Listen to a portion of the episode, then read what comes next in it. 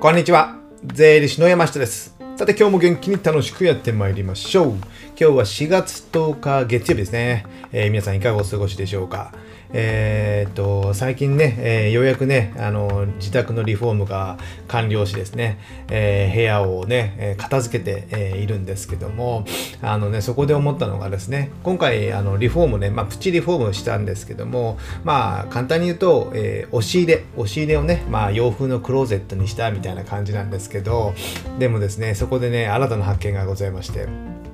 押し入れすごいですね。押し入れのね、あのー入る容量ってかなりすごいと思います。なぜかというと、あの、クローゼットにしたんですけども、洋風のね、クローゼット、洋服かけるような感じにしたんですけども、そこにね、えーこれまでの同じ容量のものが入らないんですよ。押し入れだったら入ってたのに、クローゼットになると入らないということでですね、えー大変な騒ぎになっておりまして、もう物をね、えー捨てるということで、まあ断捨離の良いきっかけにはなるんですけども、あの押し入れすごいですよ、日本の押し入れ。あのよくある、えーまあ、2段に分かれてて、えーで上のね、えー天井近くの方が、まあ、ちょっとね小さい扉がついて、えー入れれるみたいな感じのね普通のね押し入れなんですけどももうねあれはね奥行き上下左右全部ね物が入れれるじゃないですか。でもクローゼットにすると、えー奥行きがちょっと空いたりとかですね上下の上の方が全く使えなかったりとかね、えーその空間がね結構空くような感じになるので、えー物があまり入らないんですよ。なので、えー日本の推しですげえなってね、えー最近思った次第でございます。そんなことはいいんですけども、今日のテーマはですね、今日はね、えー新しい試みというかね、をしたいと思いまして、えー今年ぐらいからね、僕も、えー去年、いつくらいかな、えー今年か、今年ぐらいからね、ちょっと YouTube にさらに力を入れようと思ってるんですけども、それでですね、えー YouTube を始めたのは2020年の10月ぐらいなので、まあ2年半ぐらいやってるんですけども、えー全くチャンネル登録者数が伸びないという。これはやり方がまずいんじゃないかということでね、えーいろいろ試行錯誤しまして、今ね、新たなね、えー撮り方で撮影して、ちょっとね、YouTube 出してるんですけど、ちょこちょこ伸びはしておりまして、そのね、えー YouTube、出している YouTube を、まあ、音声で、えー裏話じゃないですけど、解説しようかなと思いまして、じゃあこの音声聞いた方がね、えーまあ、この YouTube をまあ見ていただいて、えーまあ、チャンネル登録者数も伸ばそうかなというね、えー裏裏の気持ちがあります。ということでね、一発目最近撮ったのでね、えー新た新たに撮り直したもので、えー一撃で資金繰りが楽になる方法というね、えー、妙々しいタイトルですけども、えーこういったね、えー、追タイトルも必要なんでしょうね。やっぱね、タイトルってやっぱサムネ、やっぱサムネで見られないと、えーサムネで何かしら引っかからないと、ポチッとね、タップしてくれないっていうのがありますので、まあ、サムネも変えて、やっぱタイトルでもね、えー引くようなタイトルじゃないとね、やっぱね、えー見てもらえないということで、いろいろ今やり方を考えて、えー対策しております。ということで、ね、これやってるんですけども、これね、台本もあります。えー読んでる台本もありますので、そこね、リンクも貼っておきますので、そこ見ていただいたらいいんですけども、まあ、一撃で資金繰りが楽になる方法って書いてますけども、そんなことはないですよね。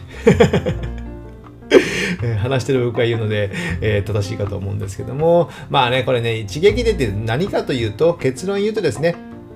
あのまあ、中小企業っていうのは、ま、資金繰りって結構大変じゃないですか。お金っていうのはね、やっぱ経営では必要になりますので、でもそのお金をね、じゃあ、資金繰り、どっかから調達してくる。じゃあ、売上で全て賄って、えー回転していけばいいんですけども、やっぱ最初の頃でそんな売上が最初に立つわけじゃなくて、えー大変だす、大変だと思います。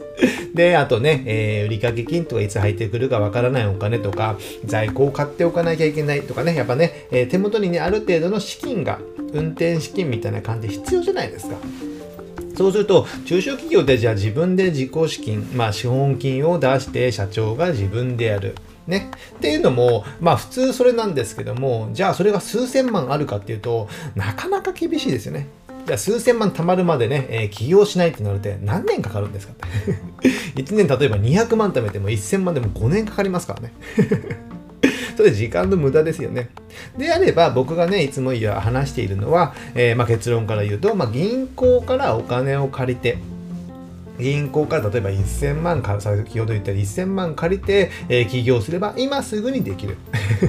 まあ簡単に言えばですよ。でもまあ銀行からお金を借りる、えー、まあ信用や、えー、自分の事業計画とかですね。そういったのも必要なんですよ。なのでその簡単に借りれるわけじゃないんですけども、まあ、銀行から、え、お金を借りてあと銀行と一緒に共に、まあ、銀行融資を使いながら、活用しながらね、え、会社を成長させていく方が早いんじゃないかと僕はいつも言ってるんですよ。でね、え、よく例えに出しているのが、えー、ね、あなたはどちらの会社を経営したいですかということでですね、例えばですね、まあ A 社、A 社という会社があって、今ね、預金に100万円、お金を100万円持ってます。でも借入金はありません、ありませんよって無借金ですよみたいな感じですよね。じゃあ例えばこの1社があります。で逆に B 社。B 社は例えば預金で5100万円持ってます。5100万円。まあまあ持ってますね。でも借入金を5000万円してます。ですので、実質的には A 社の手元に100万円、借入金ゼロ。まあ、返してしまえばね、5000万返してしまえばゼロになるので、えー、100万円持ってるのと変わらない。なので、純粋な資産っていうのはね、100万円ってね、A 社も B 社も変わらないんですよ。じゃあね、あなたはどちらの会社を経営したいですか ?A 社か B 社。どっちですか？考えてみてください。まあこれね、答えがあるわけじゃないんですけども、えー、まあ僕だったらね、僕がやるんだったら、まあ、B 社の方がいいかなというね、えー、考えです。なぜかというと、100万円、A 社は100万円しか持ってないですよ。でも、えー、B 社は、えー、5100万円持ってるんですね。5000万円も多い。ということは、例えば、あの、資金繰りがね、えー、今月、えー、売りが、えー、なんか家賃や人件費、その他もろもろ経費を300万円払わなきゃいけませんと、例えばするじゃないですか。そしたら、えー、A 社って今100万円しかないので、えー、200万円足りませんよね。ね、で売上が200万円月末に入ってくる可能性もある、ね、いろんなもので1000万入ってくる可能性もあるでも300万円は絶対払わなきゃいけないでも可能性ってなかなか怖いじゃないですか。まあ入ってはくるとは思うんですけどもやっぱ不安がありますよね。だったら5000万円かのね、えー、5100万円か持ってる B 社の方はもう入ってくる入ってこない関わらず 関わらず300万円という経費は今月末支払うことが可能なんですよ。なぜかというと5100万円あるからです。借り入れが5000万円あってもですね。それでそれとこれとは別の話なんですよ。で、極端な話、例えば毎月固定費が人件費家賃で300万円かかります。ということであれば、えー、300万円かける12ヶ月なので3600万。なので、えー、極端な話、えー、B 社ですね。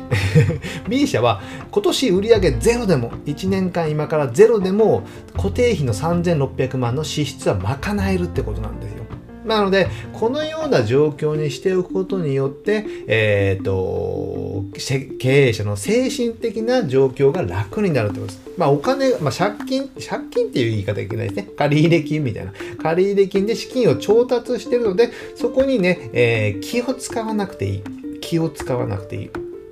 100万円、例えば A 社100万円しか持ってなくて、えー、300万円払わなきゃいけない。なので200万足りないから、まあ、資金繰りに走り回るとかですね。で精神的なストレス、入ってくるかな、どうかなっていうのが、やっぱ精神的なストレスになる。そうすると会社の経営にもね、あまり良くないんですよ。金で困ってるとこっていうのは、不安なとこっていうのはね、安易に値下げしたりとか、えー、し、ね、手間がかかるような仕事を取ってきたりとかですね。で、そういったのはあんまりお客さんが悪くなく、えー、性質がよく悪く悪くて、えー、入金もされなかったとかね、意外と。なので、こう、こう経費の方が先に自分の方が出してしまったっていう、結構ね、悪いパターンになりがちになりますので、この、ね、経営者の精神状況、状態を良くするためにもね、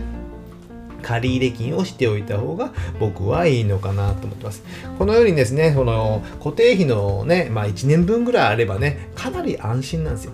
僕自身の会社でも、まあ、普通の自己資本と、えー、借入金合わせて、今ね、えー、例えば、経費、1年間の経費、自分の経費あ、自分の経費、自分の人件費、1年分の役員報酬とか考え、プラス、あ考えても、えー、残高は、今、現預金の残高は1年分以上のえー、経費があります。あ、経費が、お金があります。借り入れも含めてですね。今これまでの内部留保も含めて。ですので、このような状況を作っていくことによって、安心感がやっぱ出てくるんですよね。まあ安心じゃないで、100%安心ではないですけども、安心感っていうのがね、えー、オーラで出てくると。オーラが出てるかどうか分かりませんけども、やっぱそういったことにしておくことによってね、えー、事業、本業にやっぱ集中できるような感じになりますので、ですので、えー、この借り入れが絶対おすすめっていうわけじゃないんですけども、えー、しておくことによってね、えー、だいぶ精神状態は変わってきますので、え、ちょっとね、この動画でね、一撃が仕組んぐりに楽になるっていうかね、え、まあ精神状況を良くする方法っていうのをね、え、解説しておりますので、まあここにね、反対意見とかね、反対意見をね、え借り入れだから返済が大変だとかね、え、利息がかかるとかね、いろいろ反対意見があるかと思いますけども、その内容をね、えこの動画で解説しておりますので、まあ、お時間ある時に、え見ていただけたらなと思っております。ということでね、今回はね、え、YouTube 動画の解説ということでね、えー、ちょこちょこ、え、本当はね、週に1本ぐらいね、撮影してやりたかったんですけども、ちょっとね、え先日までね、春休みでしたので、春休みでね、子供が春休みですよ。ですので、えー、それにつられてね、えー、僕も春休みになってしまいましたので、今週ぐらいからね、週に1本ぐらい、えー、撮影して、えー、どういう見せ方がいいかね、まだね、ちょっと戸惑ってる部分、ね、方向性が固まらないので、えー、この見せ方がいいかなとかね、いろいろスライド使いながらとかでやってるんですけども、何かね、ご意見ありましたらね、えー、ポジティブな意見をお待ちしております。ネガティブな意見じゃなくてですね。ということでね、今回はね、YouTube 動画の解説ということでね、えー、音声と動画をね、このようにうまく使ってね、えー、皆さんにも楽しんでいただけたらなと思います。じゃあね、えー、今日は月曜日、ね、えー、まだ週が始まったばっかりですけども、僕も今日も出張でですね、えー、最近泊まりが続いてね、大変ですけども、えー、元気にやっていきましょう。では今日はこれぐらいにしたいと思います。ではまた次回お会いしましょう。さよなら。